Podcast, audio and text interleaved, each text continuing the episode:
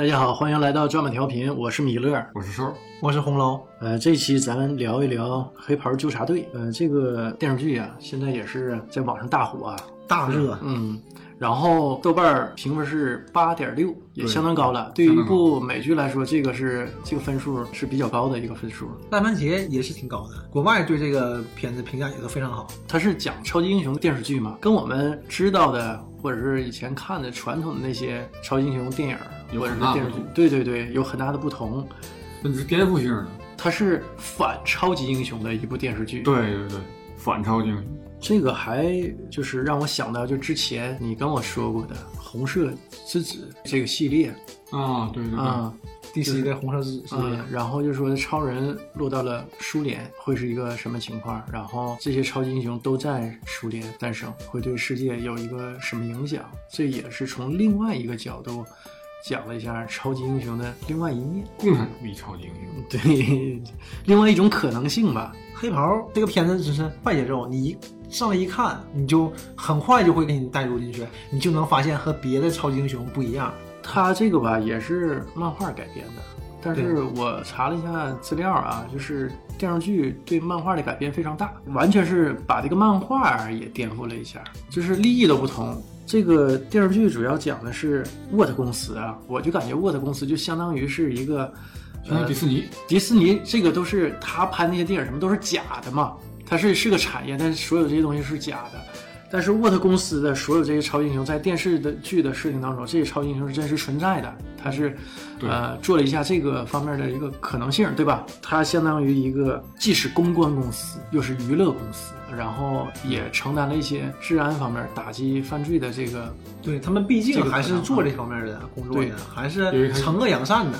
有它以这个为点为起点对对这个就是第一集上来就是运钞车嘛，运钞车抢钱，然后警察追，然后运钞车眼看就撞上两个人了，梅夫女王，梅夫女梅夫女王出现了，咵一站，咣，车就撞上了嘛，车撞凹进去了。啊，对，完然后 梅夫女王一下进车蹲里面了啊，对对，这个就是全民超人汉考克，啊，就是这样有一段嘛，他当后车一下就是一站，咣，货车就撞过来了，就一下子凹进去，那个一样突出。实际那个全民超人汉考克也有点反英雄，对呀，也有一些反英雄。那个就是，但是让你啊了解一下英雄的孤独，英雄的英雄为什么一定要是那么光辉呢？他当时就是这种嘛。也有迷茫，对，也有无奈。他那里头就是体会最深的啊，就是电影想说的也是孤独感，孤独，就没人跟他一样。对你超级英雄的孤独。但这个里面呢，更反英雄，反的淋漓尽致，反的体无完肤。这个事儿刚出现嘛，劫匪和女王打的时候，你看到的就是镜头是一个空白，先看到是脚，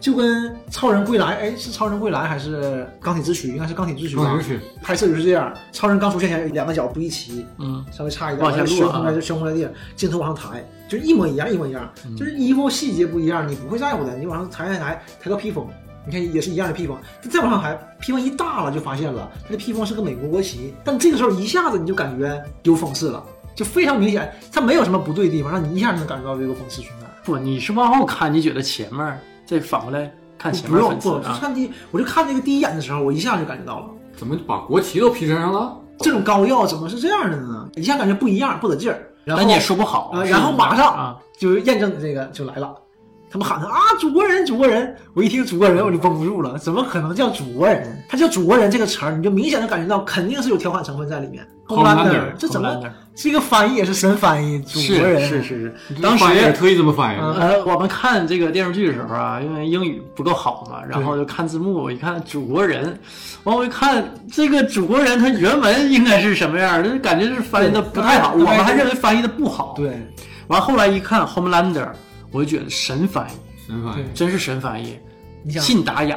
雅这个不敢说啊，因为他信达是做到了他啊，完全理解了至少原文的意思，原文也是有调侃成分的。对你要翻译成什么家园人，完了。故乡人，对，完了。那就是那就差多了。你个祖国人一听，你就哎呦，这满满的调侃在里面，体会到了这个他原名的神髓，对。他提炼出来的。嗯明显的感觉到祖国人这个人物太正面了，太超人了，一看就是超人嘛。介绍一下吧，就是这部电视剧啊，他们沃特公司，它是超级大的一个兼具娱乐、治安保护，然后还有这个公关这么一个超级巨型一个集团，它推出的产品呢，就是这些超人。但是呢，超级人类，呃，超级人类，但是呢，他们宣扬的这些超人是上帝选中的人，就是天生的，我生来就具有神力。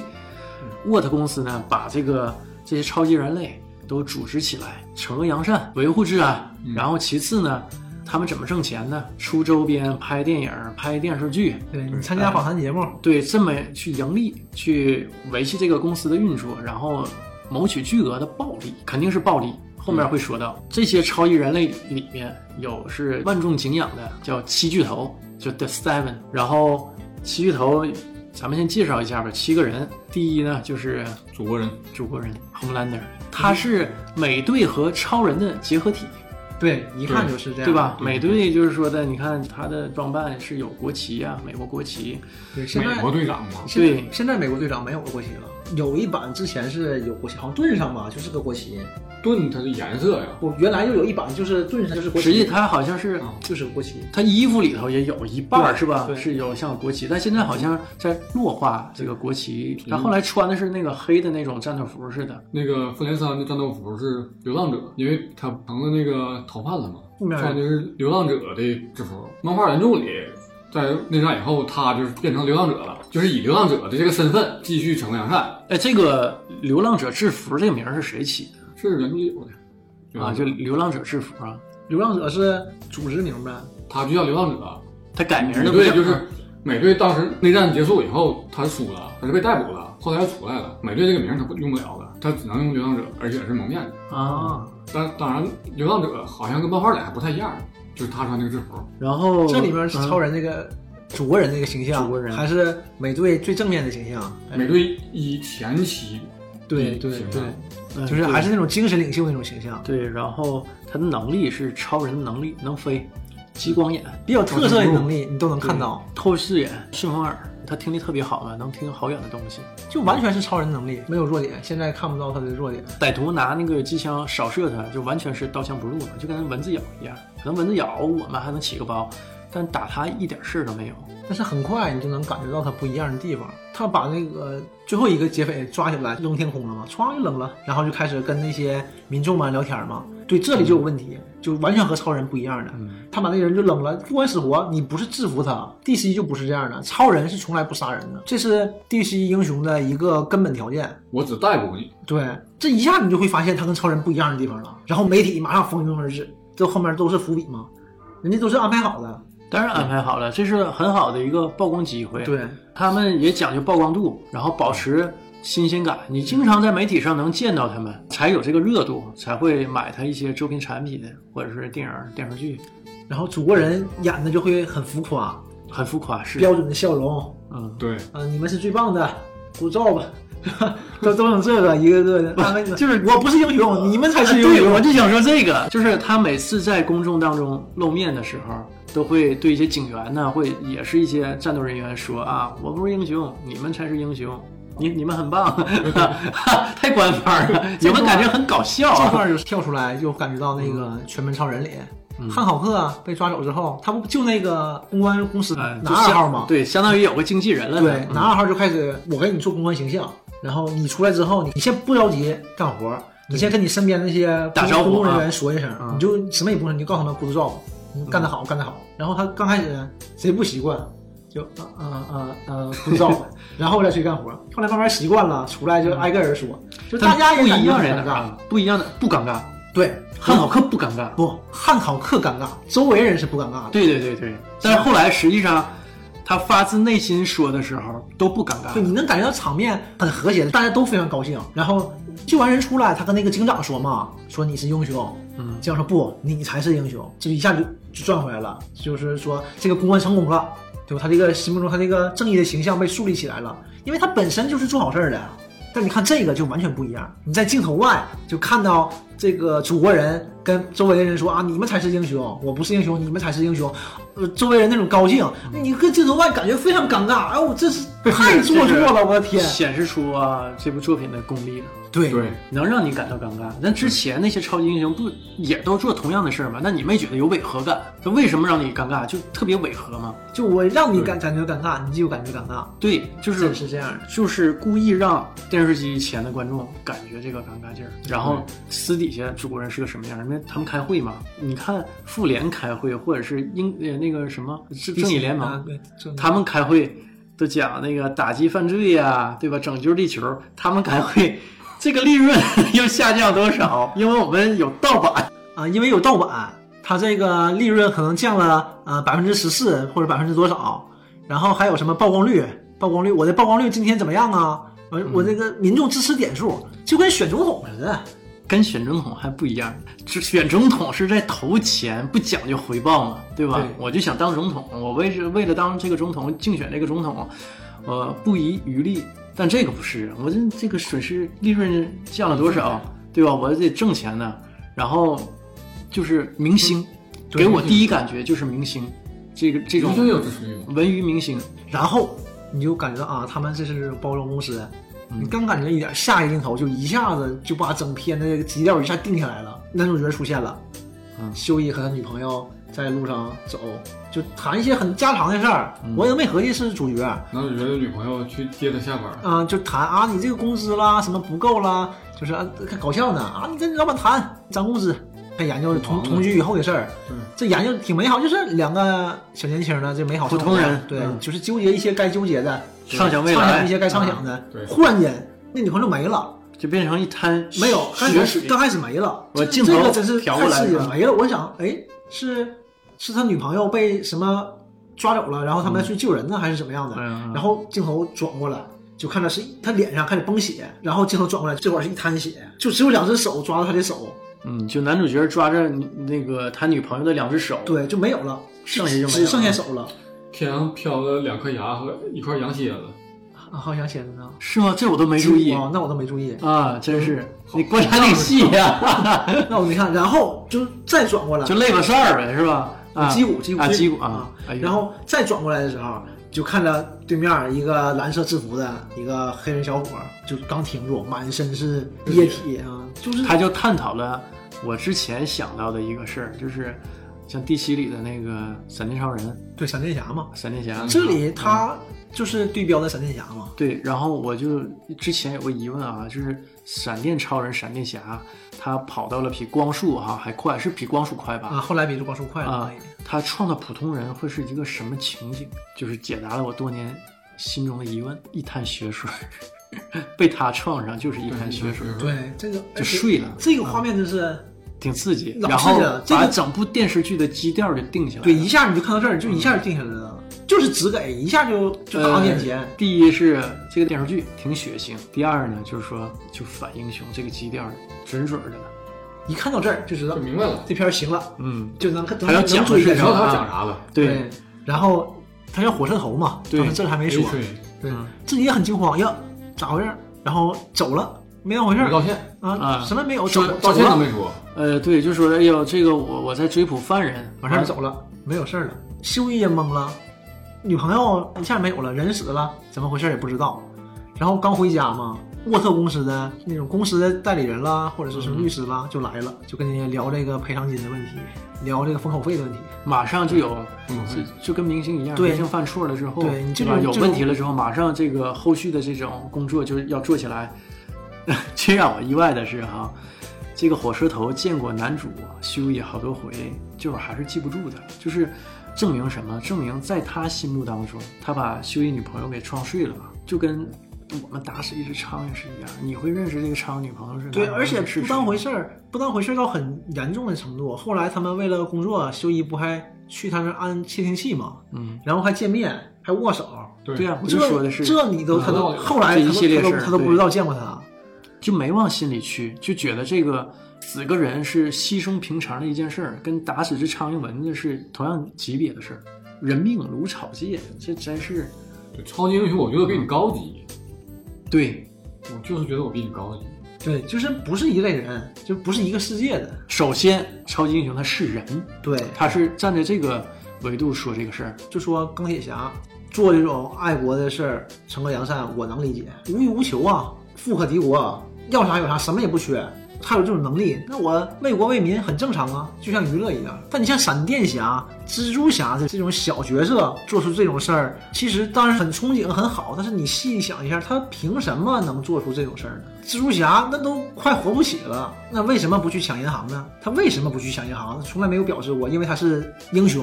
实际吧，这个在最老版的那个蜘蛛侠那部电影里头，用另外一种方式不交代这个事儿，他为什么不做一些呃违法犯罪的事儿？实际他心里也是有这种憧憬，他不打黑拳嘛？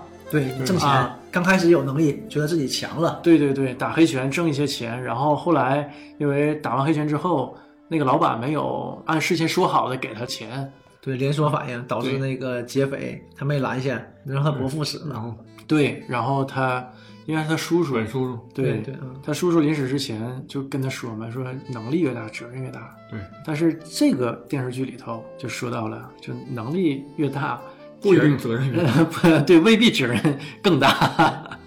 就是这个教育还是有很大关系的，其实，但是也很难就一定说，那就这么一个血淋淋的事实，就让你能绑住吗？有啊，这个事儿，因为他跟蜘蛛侠跟本叔叔这个关系是特别好。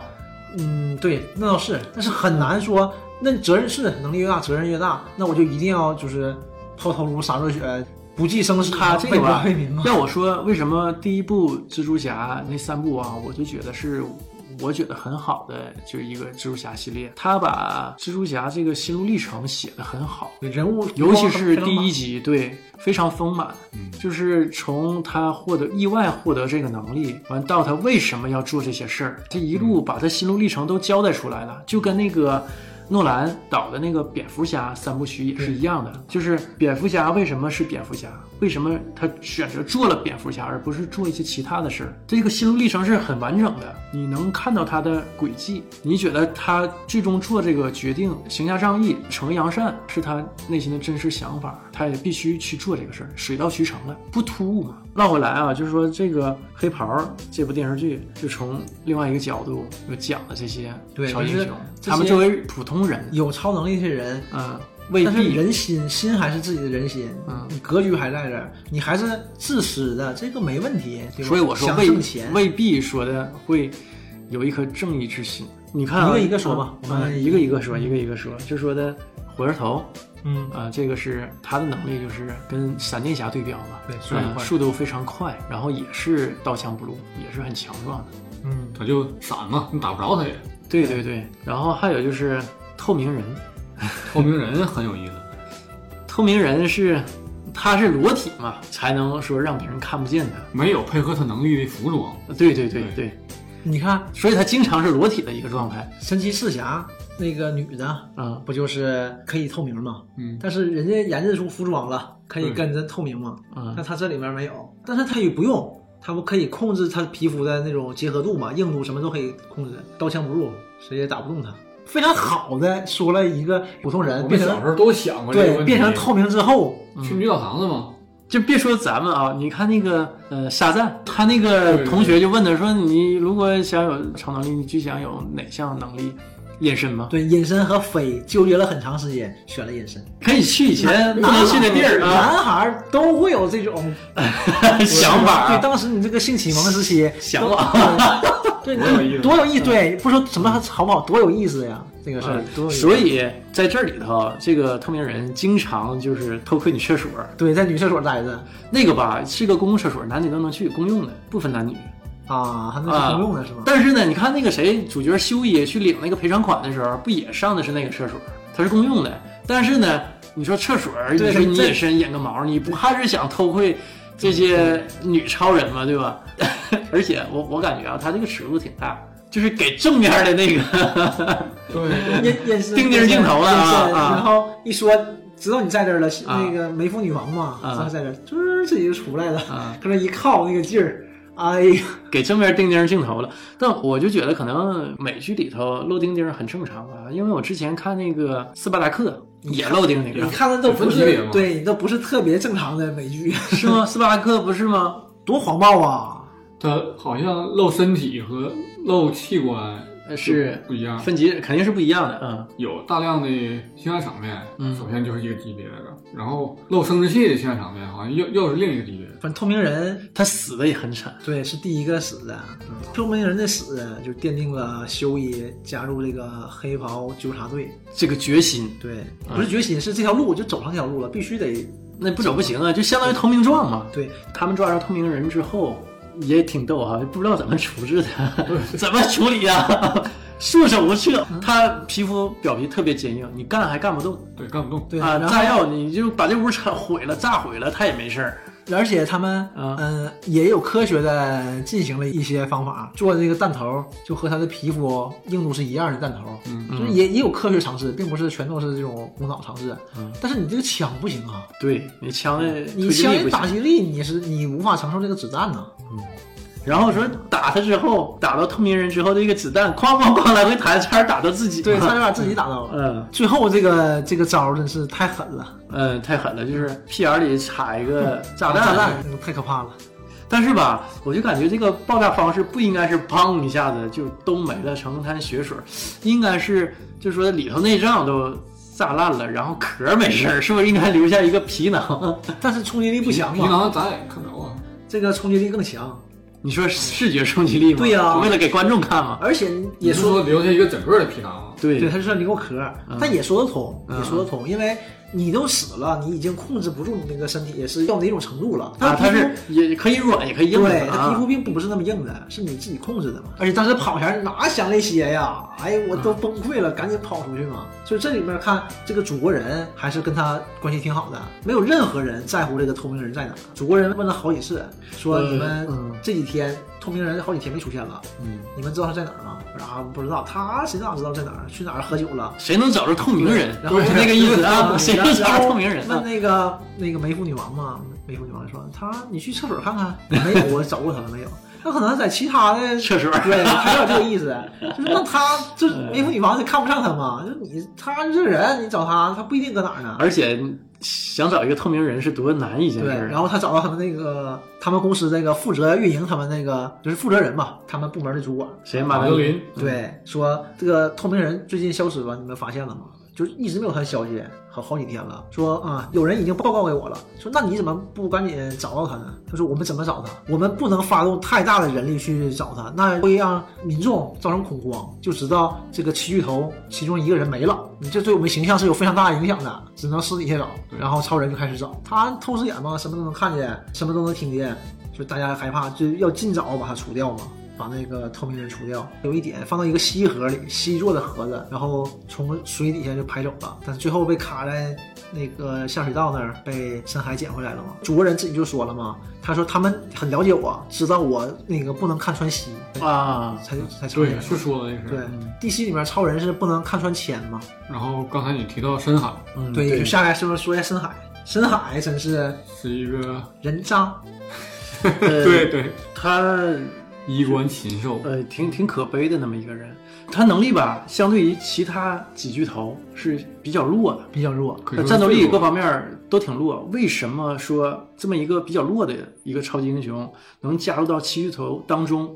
可能也是为了丰富这个团队的多样性。对，对，啊他深海对标的就是海王嘛，一个弱化版海王，海王在海里头要比他强很多。而且海王在陆地上也比他强。在当年的漫画里，海王是很没有存在感。海王是你早年动画片里，海王是存在感最弱的是吧？潜水侠水行侠，啊，对，水行侠就不叫海王，没有存在感而且那个最开始不叫海王是不？，对叫叫潜水侠不？但是还是那个那个人物嘛。对呀只是后来改名了就没感觉，没改名就叫奥克曼，现在还是那样啊，这不翻译不一样是吧？穿的也非常的 low，橘黄色的衣服，就是电影。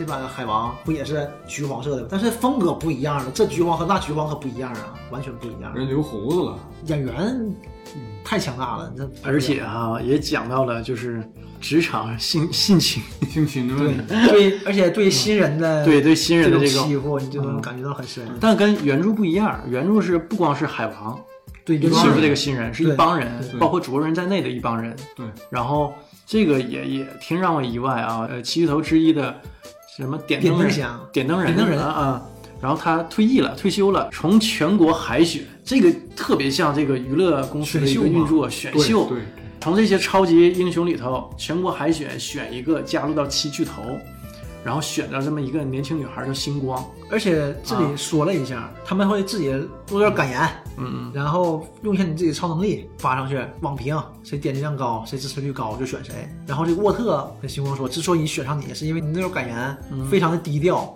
做的非常好。他说不，这就是我内心所想啊。完了你你看看他，嗯，那就更好了，就嗯，意味深长就啊。明显的就是这种这种包装要达到这种形象，跟其他的根本没什么关系。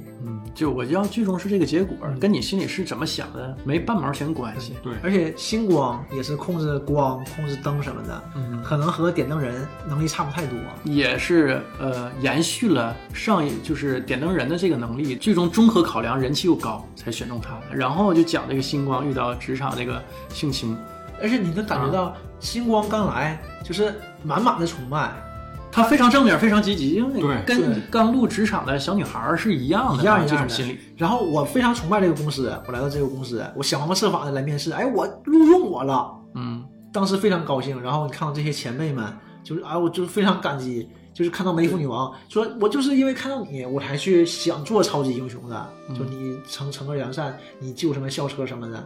说到那个深海，嗯说我最喜欢的人就是你。对，完就想说，接下来对深海两个人，就他两个人在办公室在办公室聊天儿，聊着聊着，星光就是看在外面就说嘛，说哎呀，我跟他们别人不一样，他们有喜欢祖国人的，有喜欢谁的，我就是特别喜欢你，我就感觉你特别和蔼。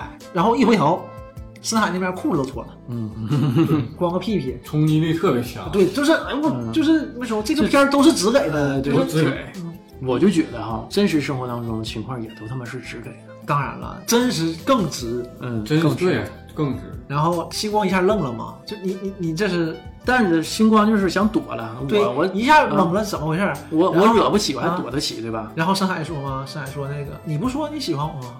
那喜欢的方式是不一样的，对吧？对我认为喜欢别人是这种喜欢，你给我抠胶。啊，对，然后深海说：“我不想跟你上床，我只是想试探你一下，你到底有多想要这份工作。对，不是，我是说我可以不跟你上床，就是我想看看你对这份工作有多想，然后我在乎对、啊我就开始威胁他，我是七人众里面我是第二把手，实际他他是小拉，就没人拿他当回很事儿。边缘，其实很边缘。他是他是装嘛，跟新人面前嘛，嗯我是二把手，你不把我整明白，反正你自己想。嗯，你就没法继续。对，那就那是想硬上，嗯，硬上。然后星光能力强啊，就夸躲开他，我这个发动能力，后面显示器什么的都裂了。一看深海就尿了，不行啊，嗯哎，你冷静冷静冷静冷静。然后说那个可以不这样，就无所谓的，其实无所谓嘛，我很快的。嗯我还说你得想好啊，我是排第二的，我很有话语权的，我可以跟他们说你要袭击我，因为你确实是表现出来你要袭击我，至少证明你性格不稳定。就说白了，我就是威胁你。对我对吧咱各种方法威胁你。啊，我就简练成一句话，你到底想不想在这个团队待着？待呢，过来口交；你要不想待，走，拜拜，对，我也不逼你。然后就没有镜头了。告一段落，转回来的时候，在卫生间里，那个星光呕呢，哇哇的，就一看就是。问题就是当时我记着咱们一起看这电视剧，对你还说，嗯，这事儿就他拒绝了。我说的他可能是重了，要不不可能搁这儿吐。然后对这一段，梅妇女王来了嘛，一看就明白这个事儿。我就安慰安慰他呗，就是说几句，然后还跟旁边那个透明人说话呢，然后星光就愣了，是是跟谁说的？然后透明人呜又出来，出来，嗯，就很很搞笑的。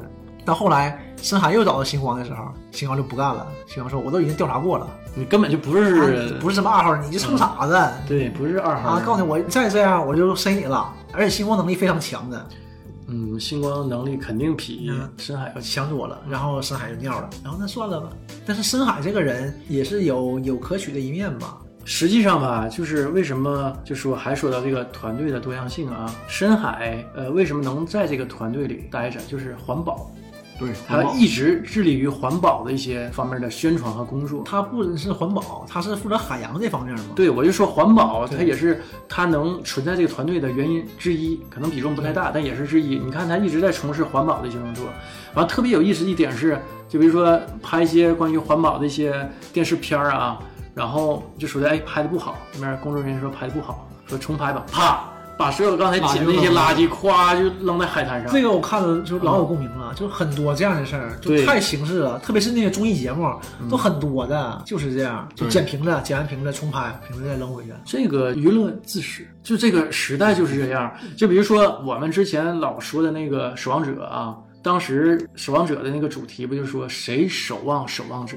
这是他的一个主题。然后还有一点是它的背景基于冷战，嗯基于人们对冷战的恐惧。但这部电视剧呢，它的背景基于现在这个资本娱乐社会，一个是资本，一个是娱乐，就这两点。造型嘛，嗯这种造型，这种明星要远远大于现在的这种娱乐明星，因为他英雄嘛，是他他们是真正的明星，对啊，就是英雄是真人秀，对，纯是真人秀，这在现实中，而且非常秀，因为你是超人呐、你是超级英雄，你是有不同能力的。那祖国人没有任何的负面消息，他的敌对方这帮黑袍纠察队都找不到他的弱点，祖国人没有任何问题。但是不是好人？是第一集吧？结尾的时候，在一个私人飞机上，那个父亲这个大亨还跟这个哈尔的孩子摩市市长，还啊，对，还跟那个孩子看窗外啊，祖国人看祖国人，他在保护我们，祖国人激光把飞机炸了啊。炸毁了。就是因为很简单的一点问题，但是拍广告或者是做宣传这方面，巴尔的摩那个市长啊，是找到马德林，就是沃特公司的高级主管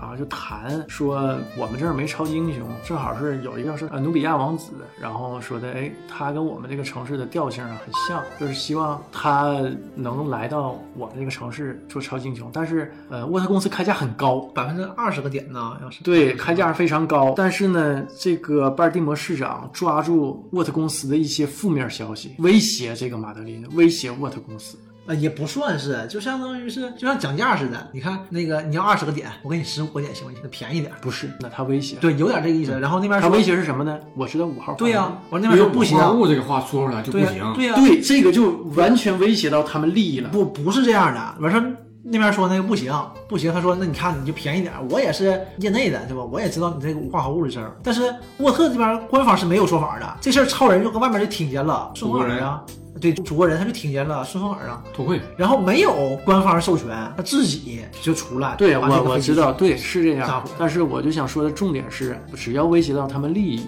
就是尤其是主国人，能看出他特别偏执的一面。对呀、因为马德琳很不高兴，就是对于商人来说，哈，能用钱解决的问题，这都不叫问题，对这是真正的商人，对，对吧而？且很正常啊，你总要有这个讨价还价，有点博弈，这没有问题。但是呢，，超人受不了说，呃不就是主国人受不了受威胁，他觉得受不了嗯，别人威胁马德琳，对。他跟马德琳之间有事儿，对对这个这种他有点恋母情节。恋母，而且还很畸形，他这个恋母。对马德琳看比他大能有十几岁，至少十几他马德琳得五十多了，对，嗯，至少得五十多了。然后呃，主国人看的话也就三十多岁三十左右，也就是这样，对，而且马格林对自己孩子好，他也不干，也表现出来他就嫉妒明显的那种争宠嘛，老大和老二之间争宠嘛，就是现在这种生二胎，老大都不乐意，一模一样。但是那个大儿子没有什么能力，人家这大儿子有的是能力。这个祖国人，你就从这个时候你就会发现了，他完全不不正常。他是后来几集也交代了，他完全是实验室的产物，他很悲哀实验室很悲惨的培养出来的。没有家，然后沃特公司也意识到了这个问题，就是他没有家庭这个环境培养出来的这这些孩子，那肯定是不会太正常，心里有点畸形。所以后期他们在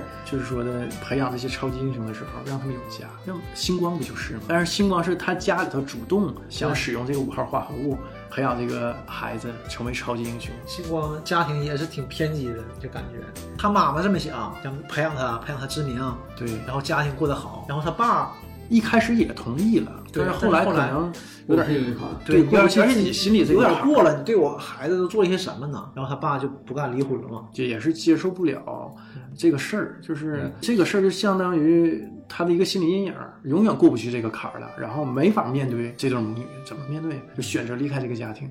但是这一切星光都不知道嘛。后来当然不能让他知道了，对吧？星光这个形象真是就是呃，我还要说一点，就是黑袍里头所有这些超级英雄对外宣称自己是被上帝选中的人嘛，就是天生就具有超能力，不是说我吃药了、我打药了或者实验室培养出来的超才具有超能力的人。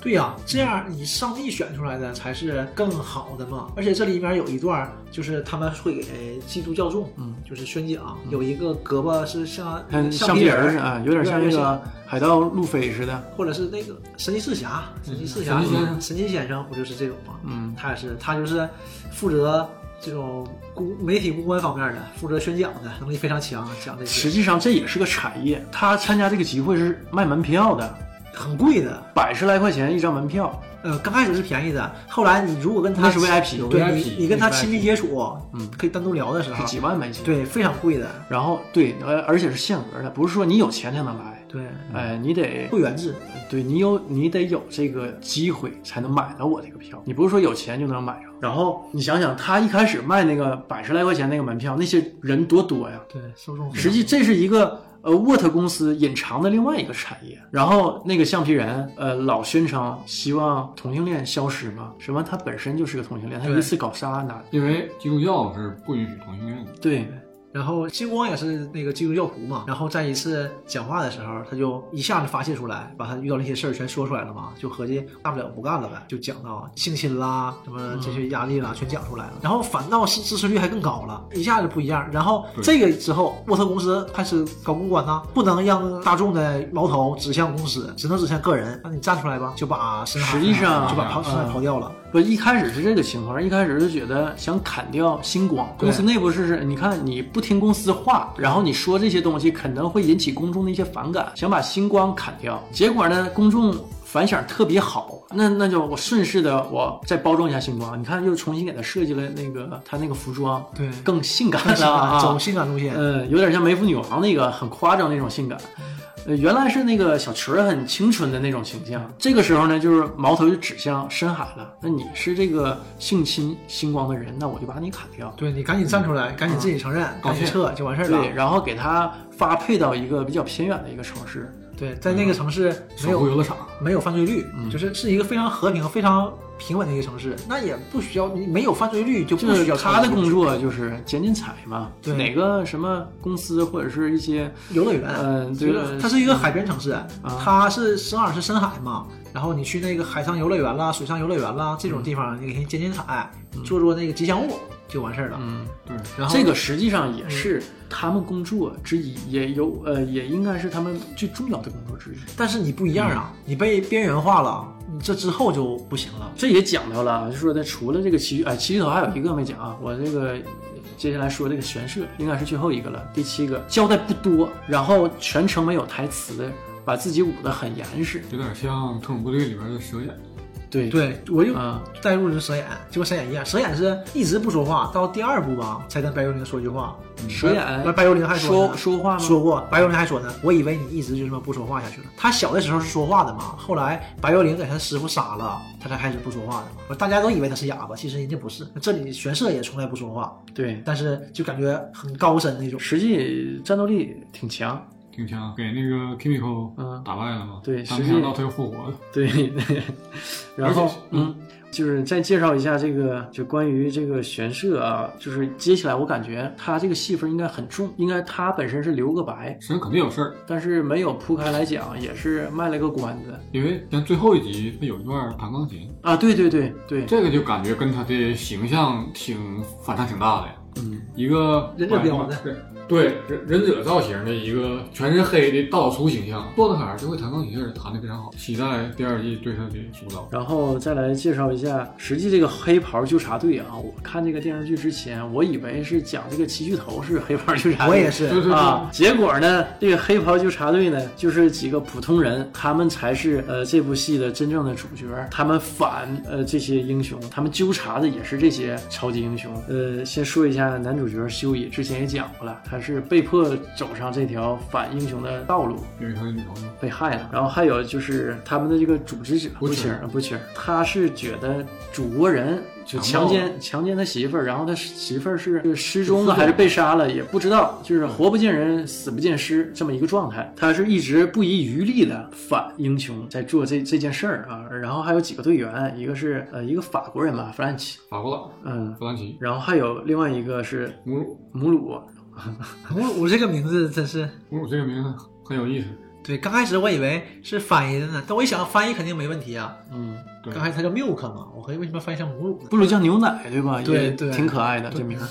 就是他们叫 M M，他们那里边都叫 M M M M，因为省事儿嘛，因为 Mother's Milk 好几个音了。但写的是 milk，后来才说是 mother's milk，这个果然是母乳。完后来又加入一个，我捡了个，呃，对，捡了个队员，这队员也是一个超人，应该是可能服用了五号化合物，这个是叫西梅子啊西梅子，嗯，西米口。我看就是原著漫画里对那个小女孩的设定是这样，她是日本人，啊，西梅子哈。西梅子是日那本。他在电视剧里好像不是日本人是吧？感觉像越南人还还是哪儿的人？有点像越南人，听，反正这名儿是日本名儿。对我听着名儿，越南人不会叫西梅子，嗯，对，但是啊，出生那个地方好像是越南式的是吧？之类的。就是像东南亚，不像对对，，一看就是东南亚的人那种人。对，有这漫画里就是他没有父亲，他妈就是不让他上幼幼儿园，上班也带着他。他妈的上班的公司是日本嘛，研制山寨五号化合物的一个单位，一个公司。有一次他妈就是给他装到筐里，然后放在桌子底下，就那么带他。有时候他就爬出来，就到那个研制带头人的办公室里、实验室里，就偷摸把那个山寨的五号化物吃了，然后就把那个博士干死了。这么获得的超能力，然后他总被关起来研究，关起来研究，一次一次跑，一次被抓起来，最后一次跑被抓起来就是土城还有母乳他们。啊，救他的时候，弗兰奇啊，把他给救了。属也属于抓起来吧，但是就是弗兰奇懂得怎么和他接触，他不是说那他也相当于是实验室长大的这么一个孩子，跟祖国人有些相似，是吧？差不多吧，不同的就是他吃的是山寨五号化合物，日本知道的，但这里头应该不是，电视剧里应该不是，对电视剧应该不是。啊，对，电视剧没讲他吃的是什么，他有这个超能力。没讲是啊整是他自己吃的呀，还是人家给他注射的地？下那个生产线还没细说，对对对，就是整个这个事儿是露出来的，这个生产线是露出来的，还是电视剧交代的很模糊对，没有下定论，他这个超能力是怎么来的，然后他是从哪儿来的，实际也讲了几段，也很模糊，你现在连不上。对啊，都是坑，你等着他，你等着下一季或者再下一季。沃特公司是自己研究的还是买的，咱们也不知道。原著里是纳粹做的，因为美国很多漫画都会像很多坏事嘛，就是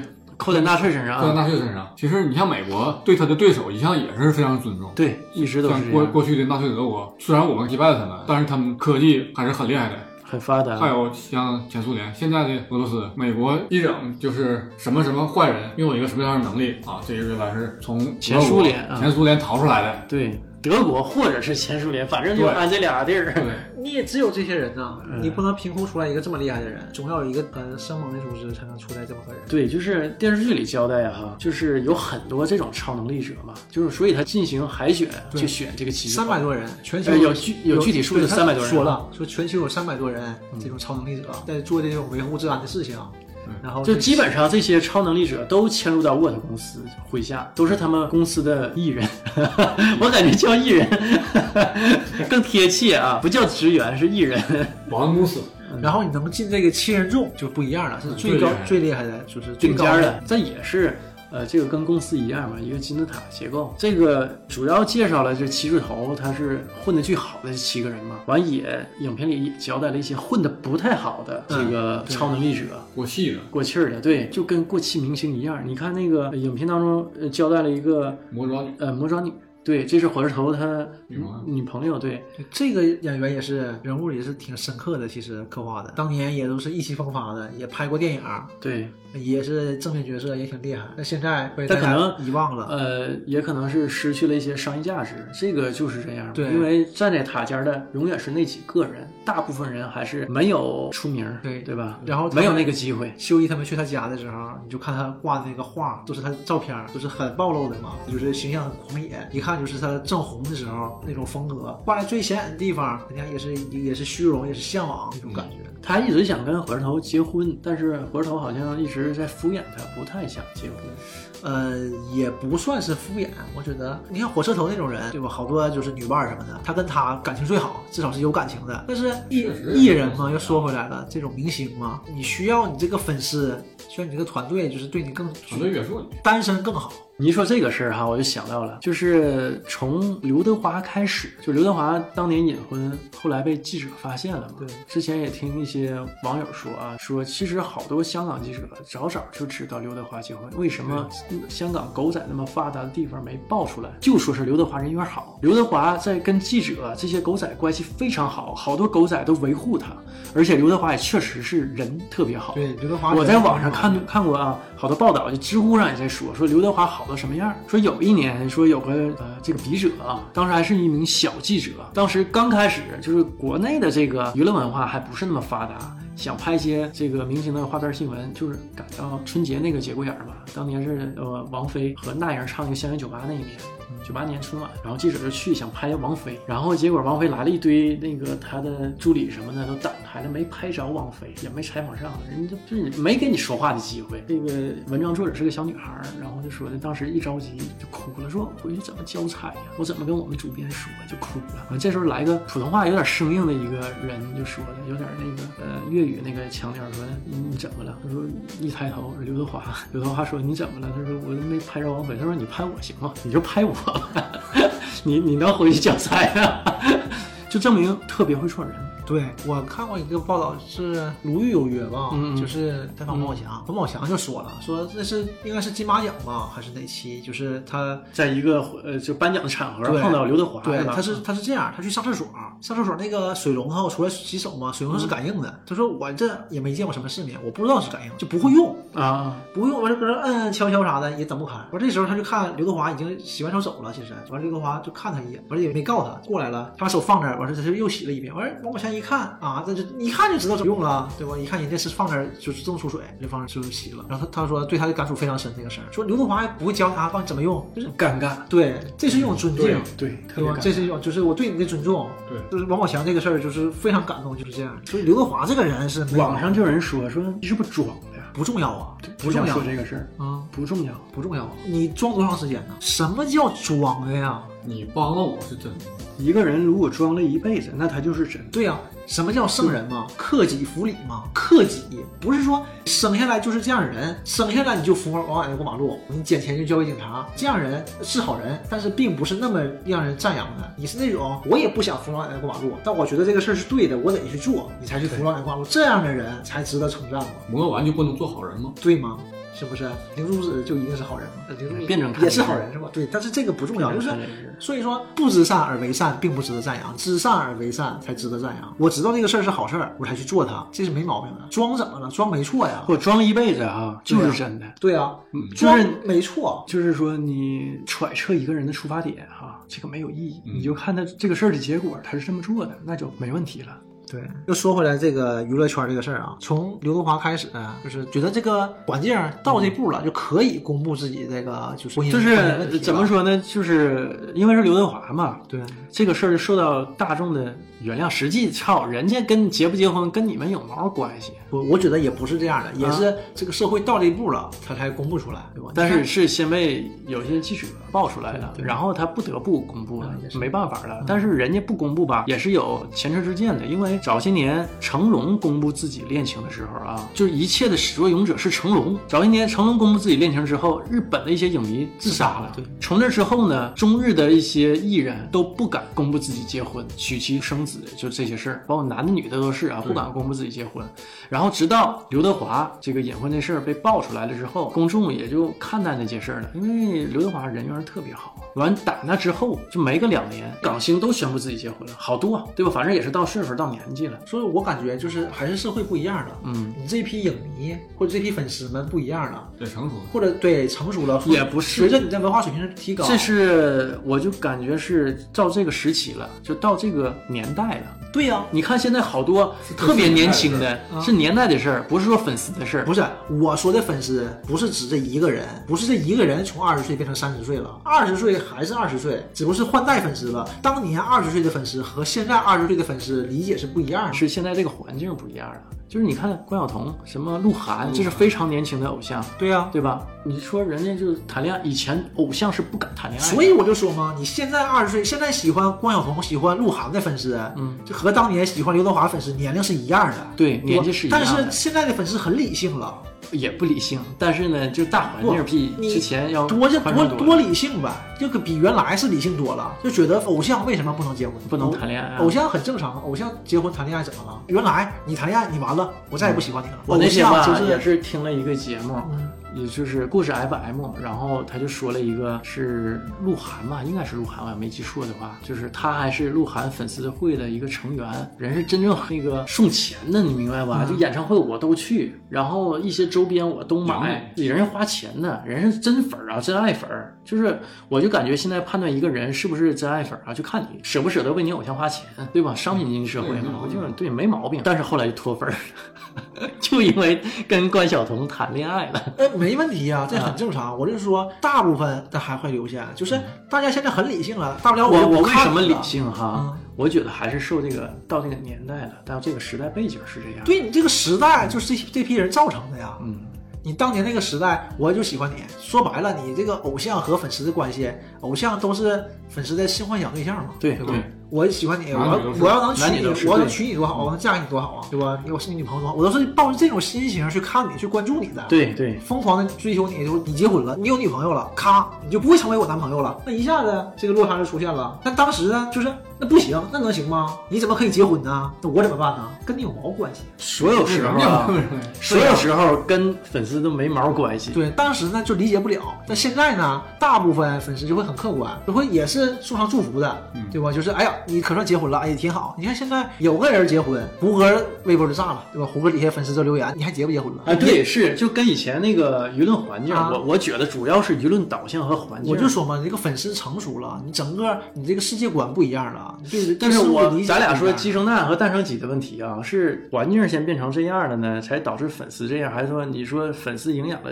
影响了现在的舆论环境我？觉得就是你整体那个国民影响嘛，这个也没法。你这个素质你这个素质不一样了，就是你接触的东西多了，不是说一定说学习上，不是一定说你这个文化水平上，你接触的东西多，你了解的事情也多，你看待问题也不会那么偏激了，这个也是西方对东方的影响。不存在这个问题啊。那东东方咋的？原来啥样啊？东方原来还一夫多妻呢。西方娱乐工业对对东方这边的影响，我你整个娱乐工业都是西方影响东方，就是人人家慢更发达了慢影响。。最开始只有东亚这边的娱乐明星是那种那种的，就是不能不能结婚。不能结婚的。哎，对对对，你说对，就是东亚，对呀，就是东亚，嗯就就是东亚就说嘛，就只有中日韩只有亚洲，韩，就说白了就中日韩，只有亚洲是这样的。你可能就是你南亚都不这样，那南亚咱也接触少，南亚都不这样就接触的少。你问就是不行，你们不能结婚，或者说他不考虑偶像结婚的问题。你喜欢他，你为他好，那他四十岁不结婚呢？他就不能有个爱人吗？可以啊，他爱我呀。你咋想的呀？有没有脑子啊？对吧？你不客观的考虑问题吗？当时就是这样的，就会感觉现在的艺人要比当年的艺人幸福多了。嗯，对，当年哪有人敢结婚，哪有人敢谈恋爱啊？不敢敢说这种事儿啊。现在虽然也掉粉儿，但是掉粉儿，但是肯定掉粉儿。但是你绝对是允许的呀。对你什么都是要代价呀。环境是允许的。说回来，说回火车头，火车头不也是吗？他可能对他女朋友是真有感情的，但是公司那种包装也不允许你有女朋友，那肯定掉粉儿，明摆着掉粉儿。他就要装作很单身的样子，魔爪女就听听崩崩溃了。就是我我就觉得这里头实际上每个超级英雄刻画都挺好。姜文不讲过吗？教父哈，为什么都说他拍的好？就是说拿教父当怨妇，对吧？你把教父拍成了怨妇，对一整就是你看你都不请我去你家喝咖啡，对你不拿我当回事儿，这个为什么拍的好？拿超级英雄当普通人拍，对，对。你看他也有这个烦恼，我这他妈的公司不让我承认我谈恋爱，完了，哎呀，我这个又有一个跑得快一哥们儿，然后可能要把我比下去，我就没法在这个七巨头里混了。我说头的内心刻画的非常多，就是和人就跟女朋友非常立体。跟女朋友这边也是，女朋友这边就说他，因为女朋友原来是做超级英雄的嘛，现在还想再回来，你给我多一些资源你给我多宣传宣传，嗯我的曝光率是不是就高了？对这实际上吧，他为啥想结婚啊？也是第一跟他结婚吧，他可能有些曝光率，对吧？你看一结婚，这结婚的对象谁呀？啊，当年也是个超级英雄，也挺火，也火过一阵儿。第二呢，你你可以介绍公司一些资源给到他，人家都有自己考量。因为这个时候你就会发现，超级英雄嘛，他并不是以惩恶扬善为主主，它是以秀为主。真人秀，大型真人秀。星光在接受采访的时候反问过一句灵魂的拷问：难道超级英雄不是为了惩恶扬善吗？这就是吧，这灵魂拷问个片的主旨就在这儿嘛。它并不是惩恶扬善为主，至少这些超级英雄不是这么想的，对对吧？他都是以秀为主，以曝光度为主。然后我只要关注度上去了，我自然而然钱就来了，跟现在是一样的。一样的嘛没，有就是你看看现在公号为什么这么挣钱，对吧？它点击率上去，有的都百万点击率，但是我们看显示只能是十万加啊，但是后台能看出来百万点击率，马上就有广告商来赞助，来打广告，而且这个收入非常可观。你包括那个抖音，他们一些像那个卖一些化妆品就挺能带货的这帮网红，我去，那一条都好几万呢。就比如说我推你一条广告，有的都赶上我们一百年挣，一百年挣的收入。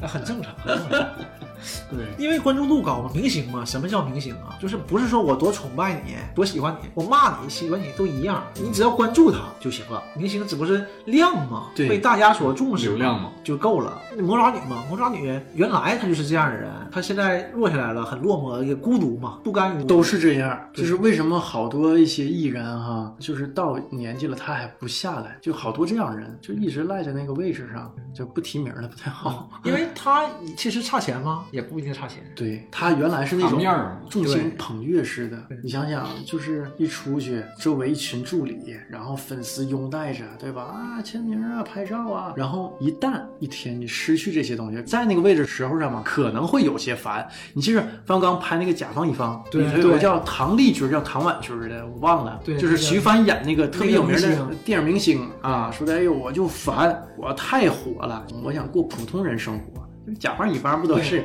然后 后来普通人完事变不回去了。对，就变成普通人，然后就，哎呦，当时我真后悔呀、我说怎么想不开要变普通人过这种生活？我还想要众星捧月似的那种生活，想回回不去，很难，就都是这样。这个热度过了，关注点过了，大家会关注新的关注点。而且现在为什么很难有那种超级艺人？就是说像邓丽君儿，或者是之前的李小龙，或者是八十年代末九十年代初的王朔，为什么他们影响力那么大？因为以前呢，我们少渠道少嘛，单一。比较单一，没有那么多让我们关注的点。现在手机、电脑，还有音频、视频，所有这些东西，这个信息爆炸式的冲击量非常大，已经人的这个感官已经不够用了。对，就是感官刺激很重。咱说回这个火车头，火车头也是，就是非常艰辛。随着年龄越来越大吧，可能也不太大，但是也成名很多年了，有挑战者了，有新星升起了，挑战你的权威了。而且他这里更直观，他跑得快，他就是跑得快，嗯对吧？嗯第一快，我是世界第一快。然后现在有人挑战他，我也跑得快，只要我能赢你，你就对下去，。他就非常害怕嘛。公司只需要跑得最快的人，不需要跑得第二快的人。就是我是我能深深体会到他压力非常大。对你还不想退下来，你想一直在这个位置上，挑战你的人就在这儿，然后他能力非常强，他已经赶超你了，你自己明知道自己后己不行了来就迫不得已，也就是打的那个五号化合物。对他那个药对身体负荷很大，都告诉他不能打，但是他也打，因为这就是你不在这个位置，你而且是这样我我也体会到什么呢？人被架到神坛上，哎，你是世界第一快，或者是你是这方面的全世界最优秀的这方面的人，你就这个压力非常大。我就想到当时刘翔刘翔，对，就被架到那儿了，所以说那个比赛最后一场比赛，他受那么重的伤，他本可以不参加，他被舆论被这种环境裹挟着，没办法，不得不参加。很明显的，他那个身体情况，教练组肯定都是知道的，对，肯定是团队都知道，知道根本比不了，但是为什么还要去？就是你不去不行，然后我感觉啊，他抗压能力已经很强了。一般人真的有的人可能会因为这个事儿直接我就不活了，真有可能，或者是我直接被这个事儿压倒了，然后一蹶不振。那刘翔最后还能出来在公众面前露面儿。这个心理素质，包括姚明当年去 NBA，对。你记得他前几场打的这场球多烂，就拍两下球完咔一下球都没拍好，拍脚上了，完了球轱辘走了，就可烂了。你想想他压力非常大，不是说他球技差，他是压力大，就在于为什么成功的人哈、他能之所以能成功，就是运气好啊是一方面，第二呢是他抗压能力肯定比普通人要强一些。对，，而且也磨练出来了，磨练不出来的，有人都都倒下了。对，也都倒下了，倒在成功的路上，所以这个就能想象得到这个火车头但是火车头所面临火的那车头倒下了。那个事儿啊，他属于倒下了，因为他做这个事儿本身就不耻啊，其实不算不耻，因为那个世界是这样的，他本身就是吃这个药出来的呀，但他们自己不知道。他应该是知道的，他贩卖这个药，他应该知道。后来他他有渠道拿到这个药，然后或者很有可能他们后来打那个药不是最早他们吃的药，呃，那不知道，这个没太交代，这个咱就可以但现在可也以猜测一下。现在你也不知道，除了主国人之外的其他人是不是靠这个药出现的。星光是，但你不知道别人是啊。对，星光肯定是做完了就是对，了。但是又能通过星光是来推断出别人应该也。就是是目前呃这部剧就挖了很多坑，对，对吧？等着第二季或者是接下来的几季慢慢填，但还正。常，才八集，演不了太多东西，你还要精彩。但实际上信息量已经很大了。越出越大，它前面坑还没挖完，后面出新坑。对，然后呃，给我印象最深的是这些超级英雄那些腐化的生活，我印象老深了。我还那段咱还重新往回倒又看了一遍，你记着不？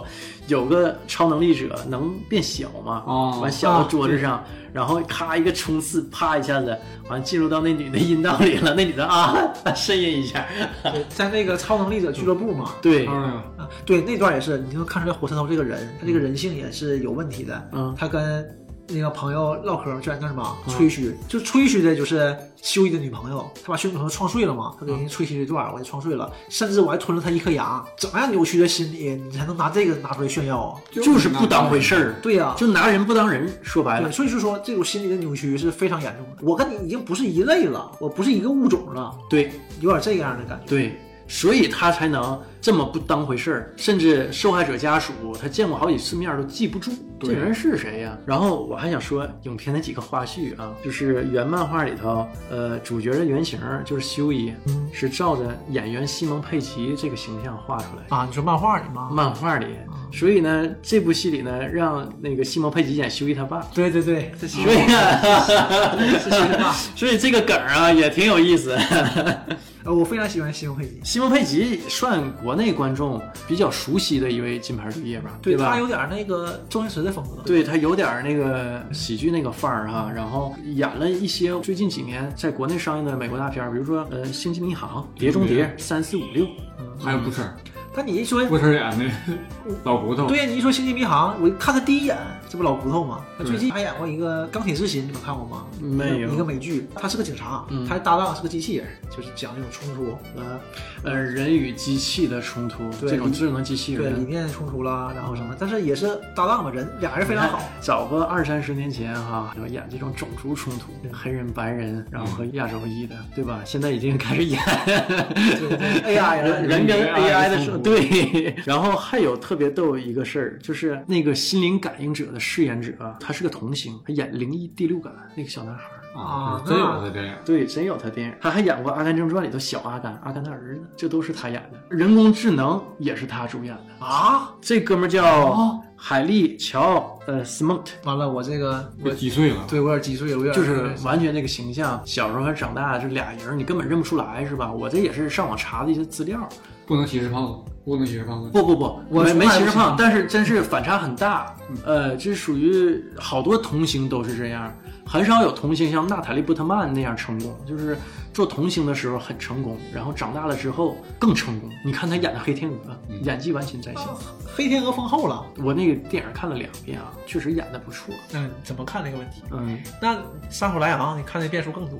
但是就 网上有这个呃评论就说的，就是你让这个斯蒙特演这个心灵感应者，一个过气儿的超能力者，就有体会到了这部电视剧深深的恶意。我多多少少有点儿觉得这是个梗儿，对，就是挺个调侃的。对他，他用这个人嗯就是奔着调侃来，奔着讽刺来，应该就是这也是诠释了整部剧的基调，他就是这种基调，调侃、恶搞。对，看报道说，刚出的时候，这漫画也是新的嘛，也很新。刚出的时候，DC 非常排斥颠覆超人嘛，颠覆超人形象嘛，就好像还有什么一些就是法律纠纷这些东西，然后也没没当回事儿，完也没遏制了，然后使用终极手段把它收购了。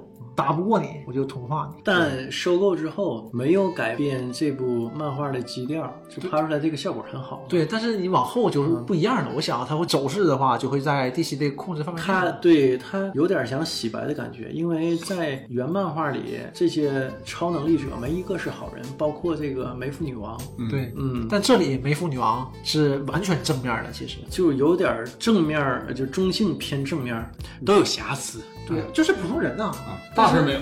对，所以成功的点不就在说把超级英雄拍成普通人，有一些普通人的烦恼，对吧？失恋的，对吧？失业 就是后来又就是落寂的时候，没妇女王过来安慰他嘛，说你不用安慰星光，说你不用安慰我，说你们都是假的。我之所以想到超级英雄，就是因为我看到那个报道，你去救那个校车，然后手骨全粉碎性骨折，我现在才知道这一切都是假的。那都是公关，对，然后都是宣传就是不信他妈走了。然后到最后的时候嘛，梅芙女王帮了他，然后把那个手腕护臂打开，让他看嘛，你看我这手都是歪的。而星光没明白，说看什么？这我说个骨头啊，他就说，呃，当时我是真的去救了校车，胳膊也真的粉碎性骨折了，就是没有恢复原状，恢复不了了。尽力了。嗯对，说这些东西都是真的，然后就会，这也是就是让你想，现在这种媒体报道也是这样的，因为很多不实的新闻，就是让你不知道什么是真的，什么是假的，什么能信，什么不能信。嗯，就现在社会也就是人人都是媒体了。现在对自媒体啊，人人都是媒体之后呢，就是有些报道容易以讹传讹。公信力量的偏失，导致百姓对这些东西的接受都是有很大问题的。这个也是这个电影要探讨的一个主要话题。对，行，才出一部，往后应该会有很多更精彩的内容，至少把这些坑填上就能挺精彩。实际吧，还没使劲儿挖这个坑，实际坑不是特别多，几个点啊，是剩下这些超能力者是不是都吃了五号化合物，或者是他们是怎么被培养出来的？然后是不是主国人跟他们都不一样？主国人是完全是对，是小婴儿或者小孩儿就带过来培养，还是说从胚胎就是就开始做的时候就已经不是人了呢？这个不知道。这个黑袍纠察队这个小队成员们都没什么改构能力，你往后要怎么跟祖国人他们对抗，这个肯定是个点。呃，漫画也是，他们都打了五号化合物，都变成超能力者，然后跟其他的超能力者对抗啊啊，那就变成那个内战那种超人对超人。对，这里星光不也加入他们这边了？现在还是应该算是内应，嗯对，没曝光嘛，嗯应该还算是内应。火车头醒了就不知道咋回事。